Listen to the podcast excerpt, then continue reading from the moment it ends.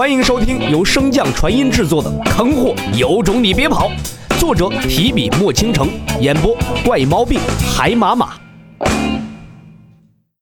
第二百二十四章，悲催的华清。师妹，怎么了？华清看到那脸色苍白却仍然要往山下跑的穆清雪时，顿时一惊，连忙上前拦住。如今的穆清雪早已不复之前的模样。双颊消瘦不说，眼眶也有轻微的凹陷。可在此时，穆清雪的眼中却突然异彩斐然。大师兄，洛尘是不是回来了？华清眉头一皱，看向山门所在。小师弟现在应该还在明水大陆吧？师妹现在最重要的任务是照顾好自己。你想，等小师妹回来看到你这副模样，她该有多心疼？估计到时候又该发飙了。令华清没有想到的是，这一向好用的劝说话语，这次却并未对穆清雪起效。师兄，我与洛尘之间有冰帝索命莲可以共通，我能察觉到他的所在。穆清雪说着，便不顾华清的阻拦，继续向着山下走去。华清见状一阵头大，只能在心中暗骂洛尘：回了书院也不先来院长峰，一天天就知道在外面沾花惹草。华清快步追上穆清雪，哎，师妹，你这得走到什么时候？师兄带你去吧。不等穆清雪说话，一把青色的巨剑便从天而降，缓缓落至穆清雪的脚下。多谢师兄。穆清雪乖巧地喊了一声，便迈步上了巨剑。华清宠溺地揉了揉穆清雪的秀发。自从有了那小子，你可对我们这些师兄越来越客气了。真不知道嫁去王府后还能不能认得我们这些师兄。穆清雪闻言脸色一僵，满脸皆是羞愧，那本就苍白的脸更显病态。见状，华清哪里还敢继续逗他，连忙改口道：“骗你玩的，傻妮子，怎么还真信了？”穆清雪嗤笑一声：“师兄，我也是骗你玩的。”“哼，好啊。”竟敢欺骗师兄了！看待会儿见了小师弟，我不告状的。哎，对了，你说你能感知到他的位置，那他现如今在哪个方向啊？穆清雪轻举皓腕，对着丹峰遥遥一指。顺着他所在看去，华清心中顿时生出了一股不太好的预感。师兄，怎么了？未见他有所动作，穆清雪轻声问道。华清连忙一笑。我是在羡慕你们这对神仙眷侣啊！之前你说师弟回来，我还以为他是去别的地方鬼混了呢，没想到第一件事便是去给你配药。不过师弟既然想配完药再来见你，肯定是有什么惊喜。我们这一去，岂不是让小师弟白白准备了？要不然我们就装作不知道，看看小师弟到底为你准备的是什么惊喜。穆清雪惨然一笑：“师兄。”你又不是不知道病帝所面临的强大。华清闻言，那强装出的笑容顿时垮掉，也不再多话，驾驭着仙剑便向着丹峰所在飞去。有院长亲传的身份在这里，各峰之间的大阵自然无法阻挠。很快，二人便到了炼丹分院所在。察觉到二人气息的老姚和司徒明连忙前来相阻：“你是不是傻呀？”小雪子身体虚弱，你带着她乱跑什么？是啊，你这小子没事在这乱晃什么呀？看来师兄不在，没人管得了你了。穆清雪有病在身，骂不得。二人的怒气只能向着华清发泄。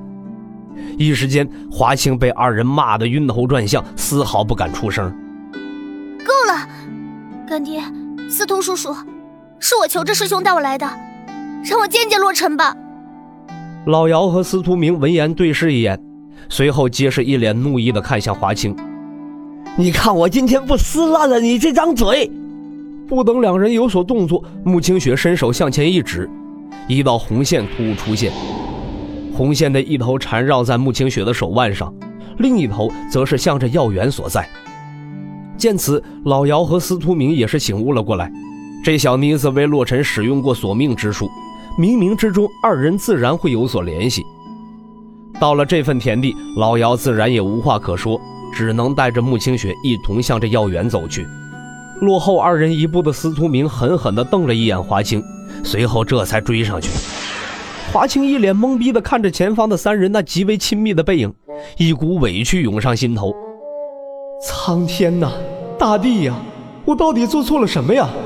你非要这么对我？难道真就是会哭的孩子才有糖吃有人爱？华清手指微微一动，眼眶中顿时有着泪花泛滥，紧接着泪滴如同断了线的珠子一般不断的滴落。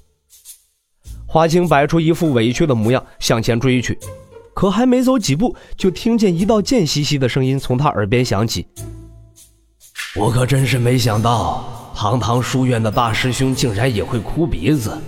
华清，你可真是越长大越有出息了。”正在训练如何哭泣的华清石化当场，缓缓回头望去，那蹲坐在石堆上的老者不是别人。正是穆清雪被陷害时的替罪羊莫开口。啊，那个莫长老，咱们能不能商量一下？您看，您老需要点什么才能把今天看到的事情忘记呢？那莫开口啃了一口手中的灵果，呲着两个大牙笑道：“以为靠点灵丹灵气就能贿赂我？看来你是不知道我这个莫开口的名字是怎么来的呀。没事儿。”今天便让你见识见识。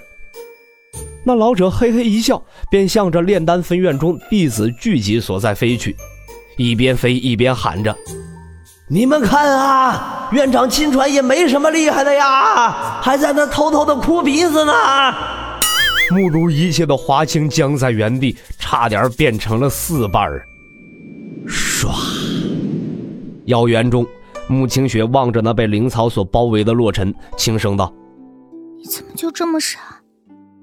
为什么每次都保护不好自己？每次都要躺着回来？”小雪，洛小子只是在凝练元婴，等他凝练完成，自然就能醒过来了。到时候境界还能再进一步，这是好事啊。反倒是你，现在身体虚弱，需要静养。司徒明怕他情绪过激，反而加重病情。只能不断的轻声诱导。要不然，我们先去休息一会儿。洛尘在这也跑不了，待会儿吃饱喝足了再来守着就是。老姚闻言连忙附和道：“哎，对对，小妮子，我们先去休息一会儿，待会儿再回来看他。这小子命硬着呢，绝对不会有事的。”穆清雪缓缓摇头：“干爹，司徒叔叔。”你们走吧，我想和洛尘单独待会儿。老姚和司徒明对视一眼，皆是看到了彼此眼中的无奈，可劝又劝不动，又能怎么办呢？两人稍一犹豫，便离开了药园。穆清雪看着眼前的洛尘，微微一笑：“呆子，快醒过来吧，我会一直守着你的。”就在此时，洛尘的身体之中忽然传出了一股波动。